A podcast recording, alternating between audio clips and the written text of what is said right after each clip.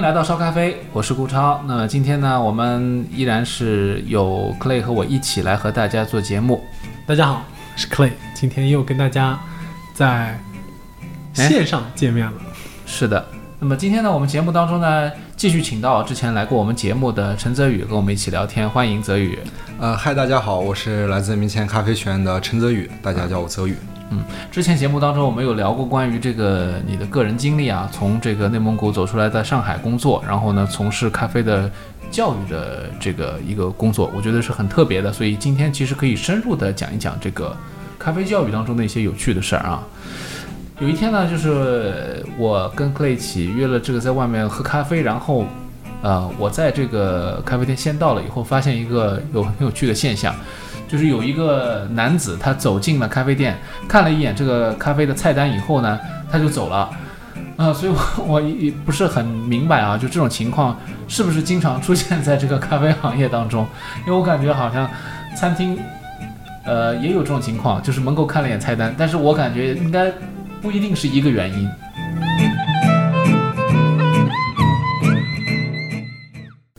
但我觉得其实。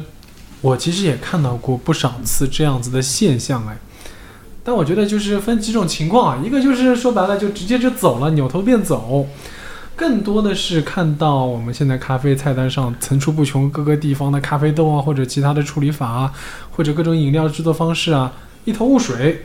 他有可能就想，哎，要不随便喝一个吧，要不反正我也不懂。那为什么知道是这个情况呢？是我们我有一个好朋友，嗯，他之前也是星巴克的。他就跟我说，他从星巴克走了之后呢，在一个比较高档的社区里面开了一门课，什么课呢？是教大家怎么去咖啡馆里优雅的点一杯咖啡。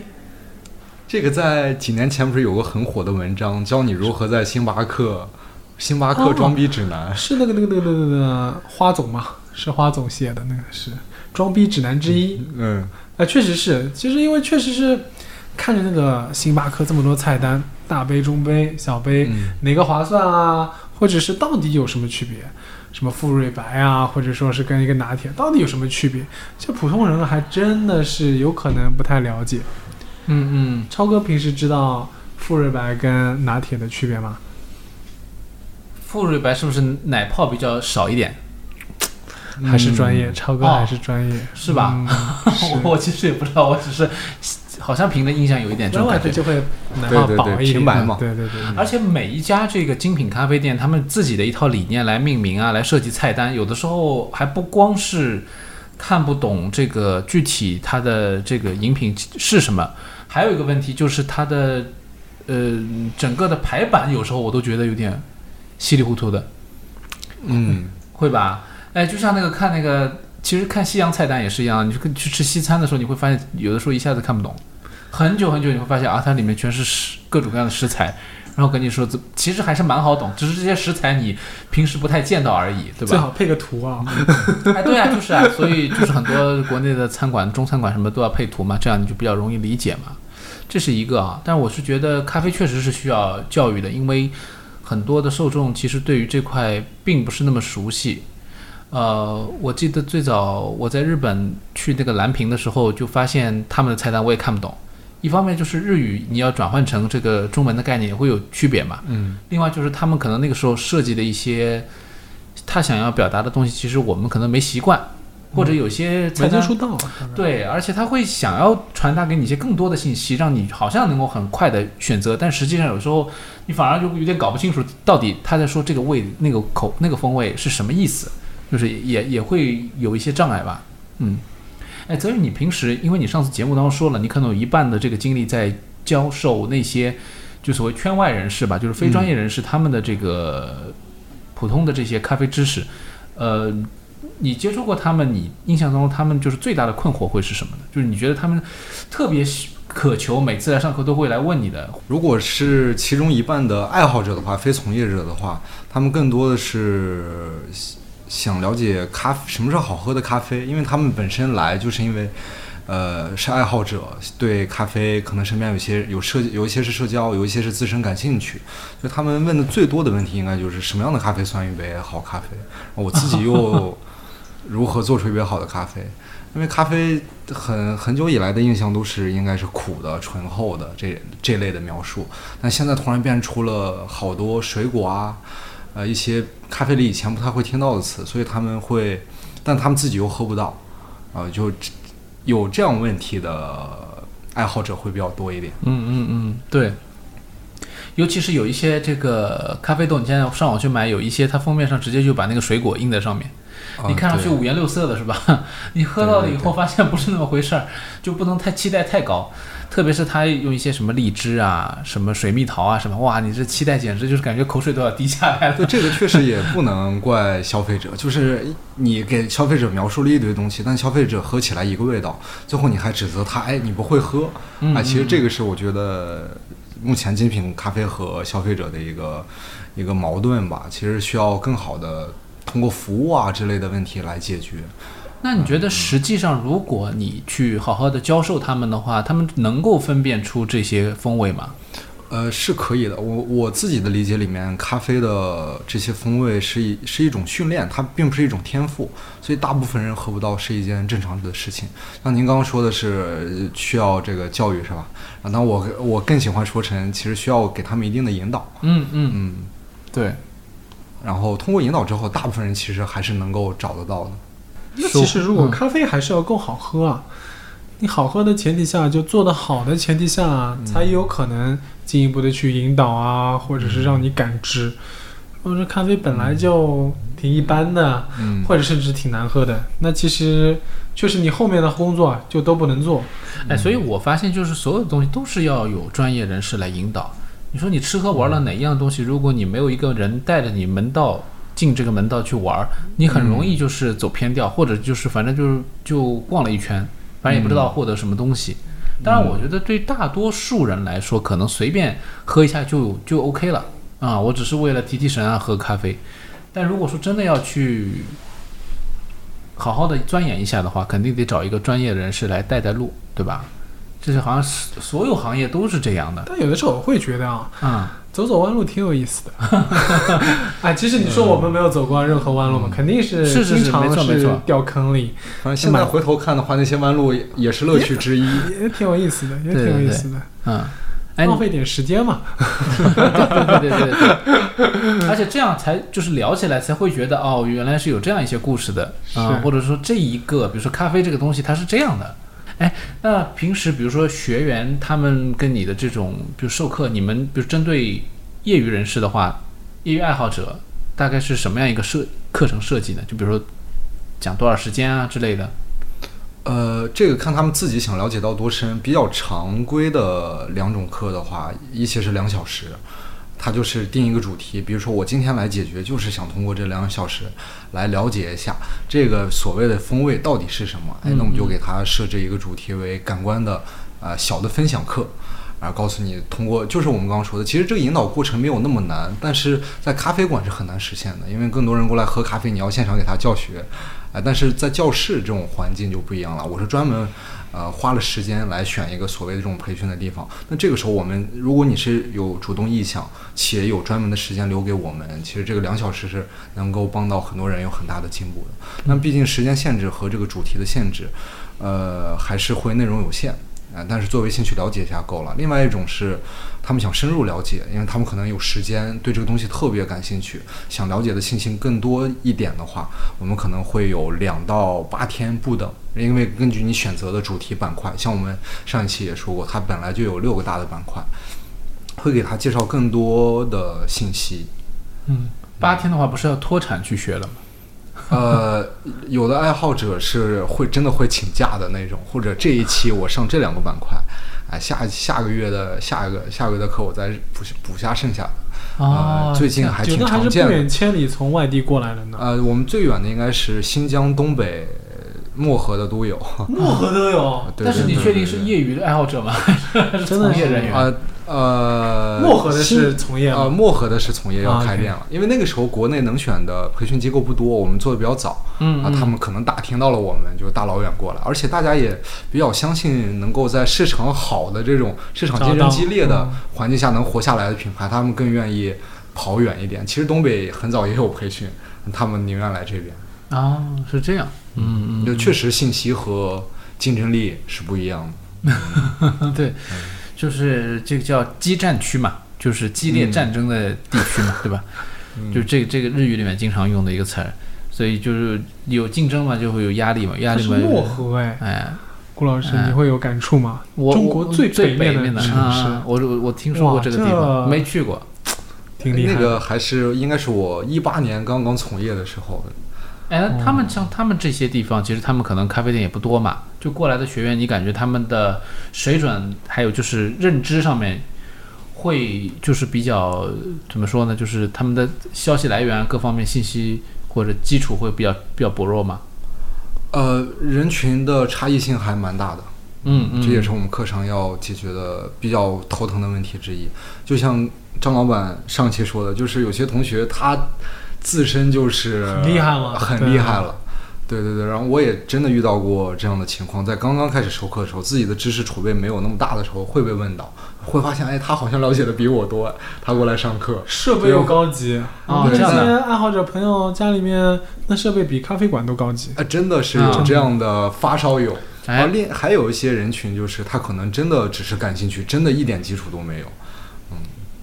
嗯，那他们在一起上课的时候，那头疼就是我们了。啊啊啊，对，哎呀，这个也是一个问题。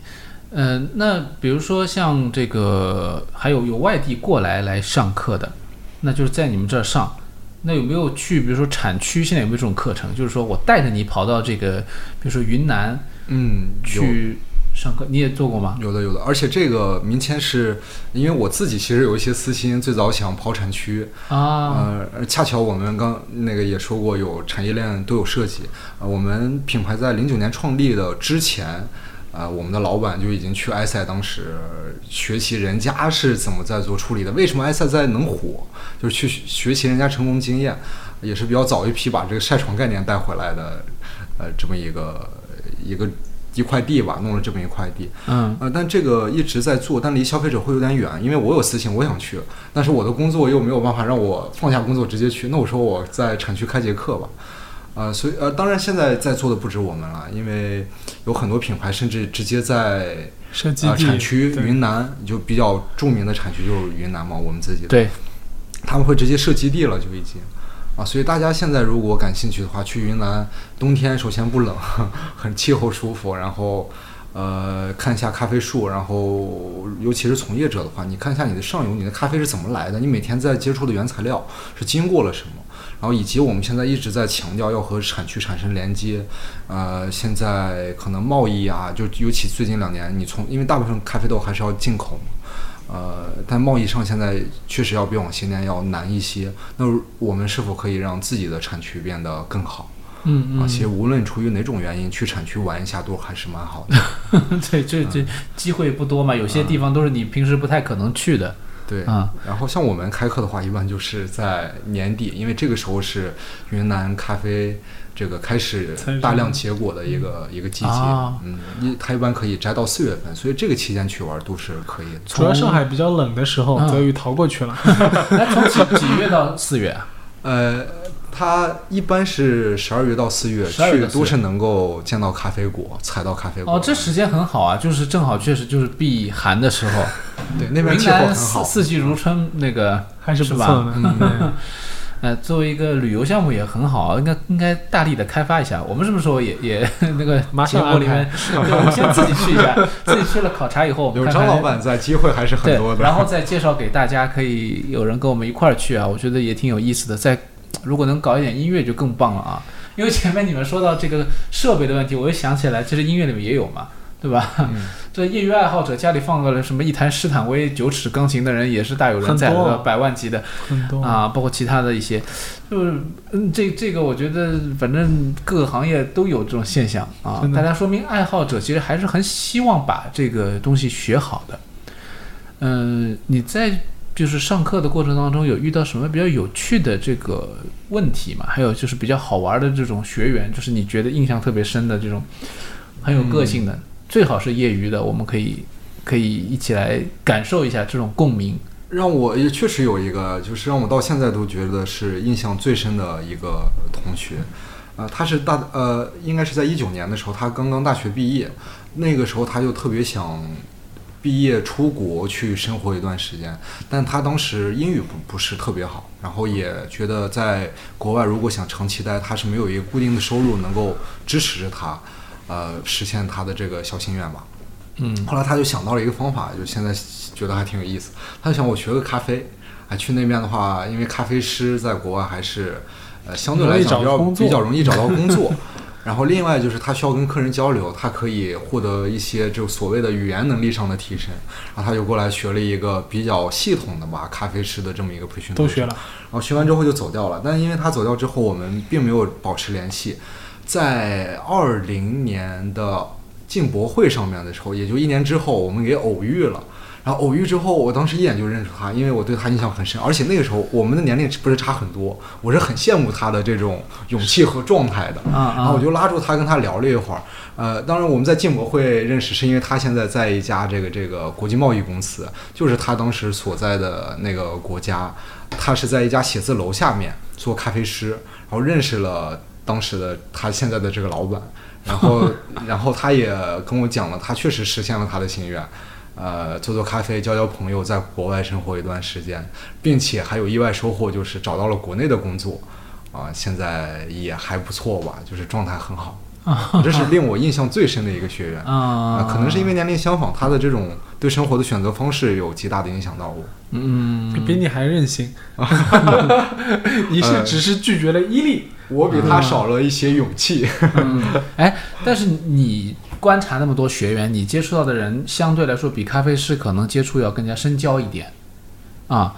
我也想问，就是你感觉到，就是你的这些学员，只要是抱着这个兴趣来，或者对于咖啡行业有有志于这个投身在里面的这些人，他们到这边来的这些人，和你在社会上一般接触到的人相比的话，会不会有一些共性？因为我的感觉就是，你前面讲的那一位，嗯就是、就你们都是比较自由的人嘛，其实还是很向向往那种就是比较自由自在的，同时又是有一些生活的这个品质的这样的人，然后有自己的兴趣爱好啊，有自己的一些就是很想做的一些事情，或者很想经历的一种生活嘛，是不是都有一点类似的这种感觉？还是说有一些人让你觉得还是很规规矩矩的，或者很很有这个目标性的？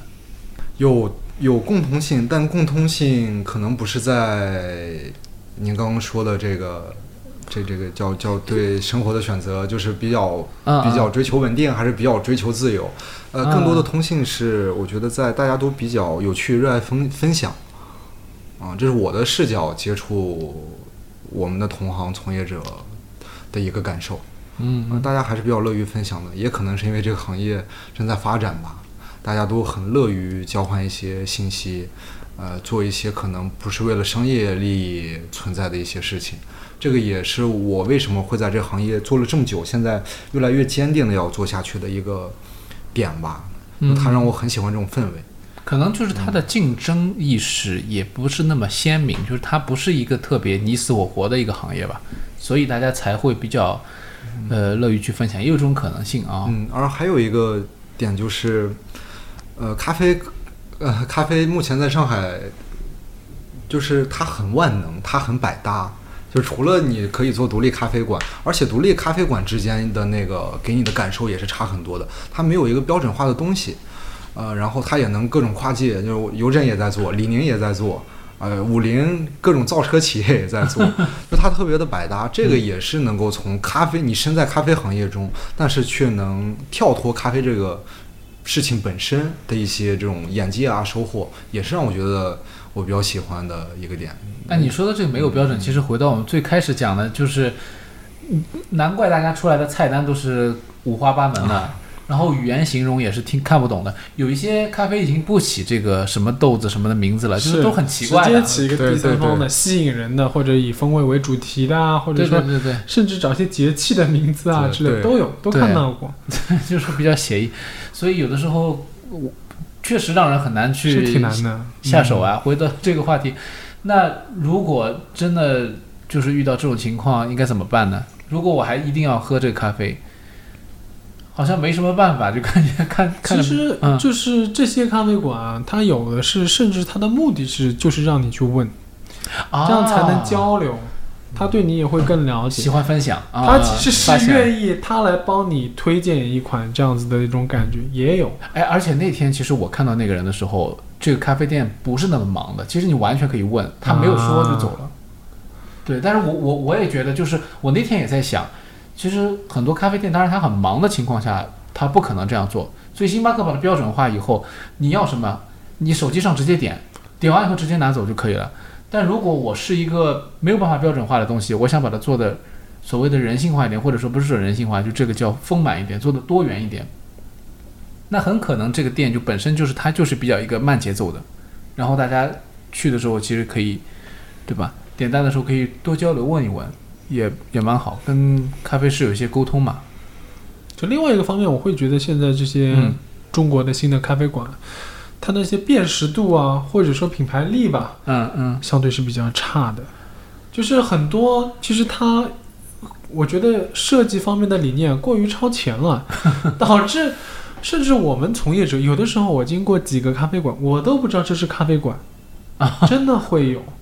所以说，我就在同一家咖啡馆，其实遇到另外一个情况是，有一个阿姨走进来，她觉得这个是不是一个甜品店，她就说啊，蛋糕怎么卖，或者是有什么蛋糕，这没有任何恶意嘛，只是就是她就不清楚啊到底这是什么，你就写了一个英文名字在上面，也没有任何咖啡啊或者蛋糕啊，也没有茶啊这种标识没有的。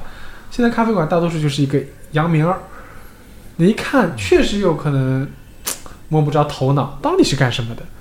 然后你往往进去看，咖啡馆的业态又多，现在还多了，比如说有卖特调的，那你这么怎么去界定到底是饮料，还是我们纯粹的咖啡，还是一个综合体？嗯其实是挺难的，嗯也是挺难的。对，哎，泽宇，你们平时就是做这些课程的时候，除了咖啡以外的，比如说我们说甜品什么，你会你们会去讲吗？会去不会涉及吧？呃，会涉及到这个概念，呃，啊比如说像在上海，刚刚那个张老板说的，特调好像已经变成了每家店必须要有的一个东西了。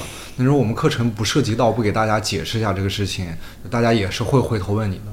但是我们会发现，你想给他弄一个课程也挺难，啊、所以我们给大家的这个解决问题的思路就是带大家出去逛一圈儿。我们会专门抽一点时间，选几家有代表性的店。啊我教不了你，但是我带你去看一下，带你体验喝一下，对说一下我的感受，以及我们和老板如果方便可以聊一下他的想法。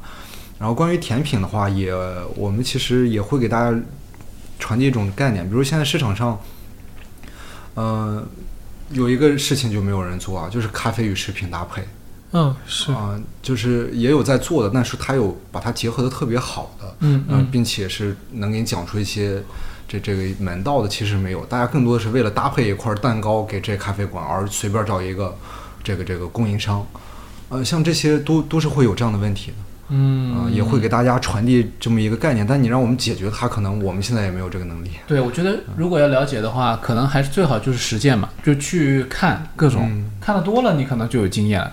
像如果是我的话，可能走到一个很奇怪的咖啡店里面去对它的菜单的话，就不太会有，就是大的疑问了，至少不会 走掉，对吧？就是看得多，所以多去体验，多去观察。我觉得这东西，因为它没有一个绝对的标准，就像之前你讲你的学员问你这个这个如何来评判，其实评判标准还挺多元的，是不是这样啊？所以自己去体验，找到一个你觉得可以认可的方案的话，或许跟你有同样感受的人就会聚集到你的店里面来，有点这种感觉啊，物以类聚，人以群分的感觉。因为我们学院的这个特殊性，因为会接触到很多要开店的人，嗯会发现有些老板他在设计他品牌之处的时候，他他会把自己的逻辑讲得很清楚，也会让我们反向学到东西。就是我的产品弄成这样，我说你这可能有点不合理，我按照我的经验，我再给他讲我的逻辑。他说我就是不要那些人，我的产品设定其实我也在反向选我的消费者。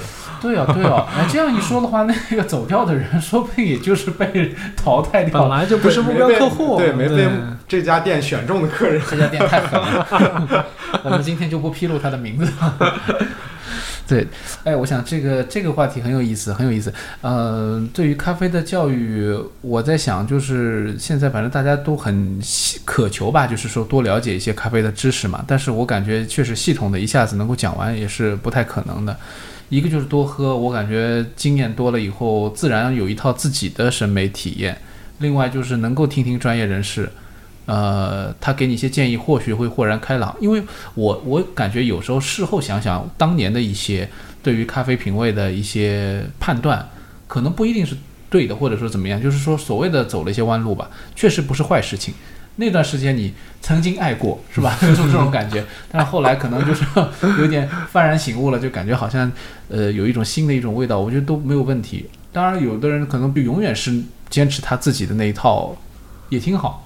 就是各自开心就好了，是吧？有这种感觉。嗯，我很赞同。咖啡本来就是你的消费品，它应该带给你快乐。是的，你可以主观的去选择你的快乐。嗯，而且我觉得教育的目的并不是把你框死，嗯，而是让你有一些基本的基础之后，你能更开放的心态来看这个事情。嗯嗯。而且说白了，很多标准是一直在变化的，真的是，并不是说我们现在二零二二年认为好的东西，二零四零年就一定好。嗯，真不见得。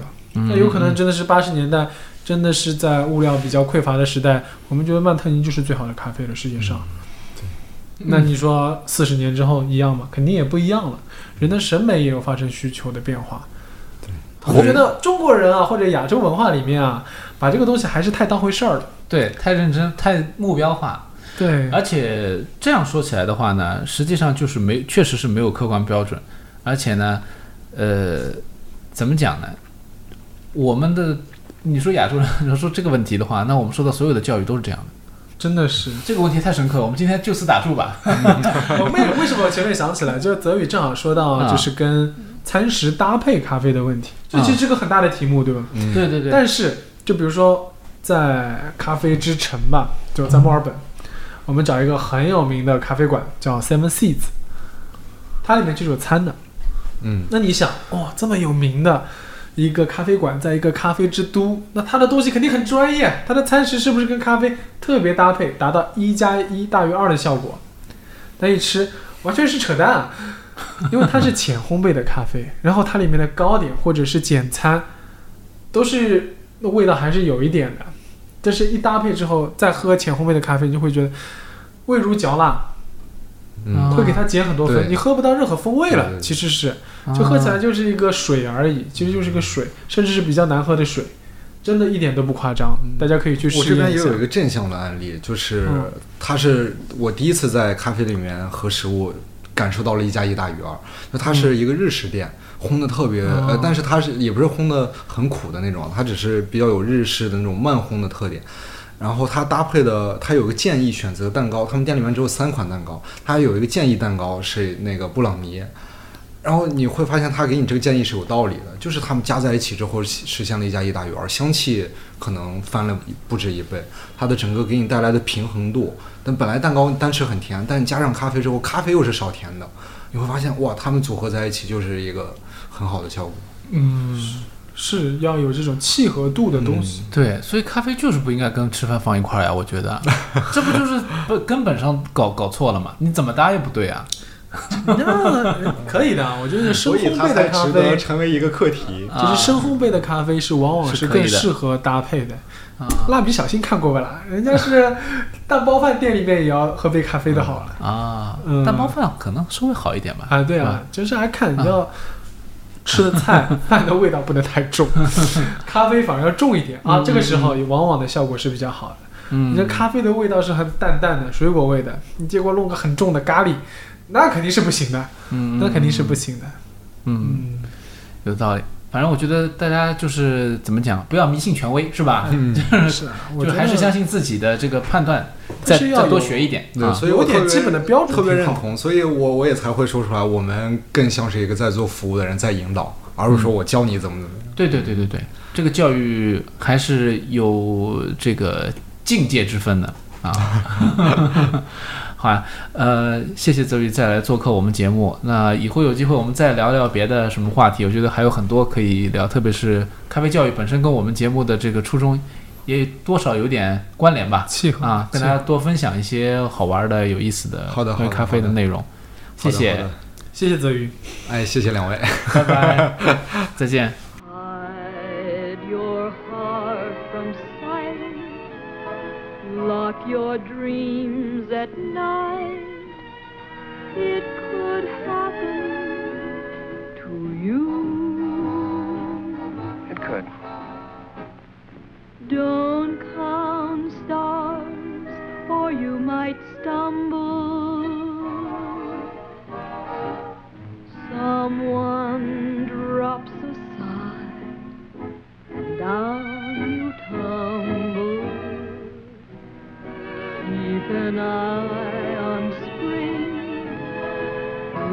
when church bells ring. It could happen to you. I think it has.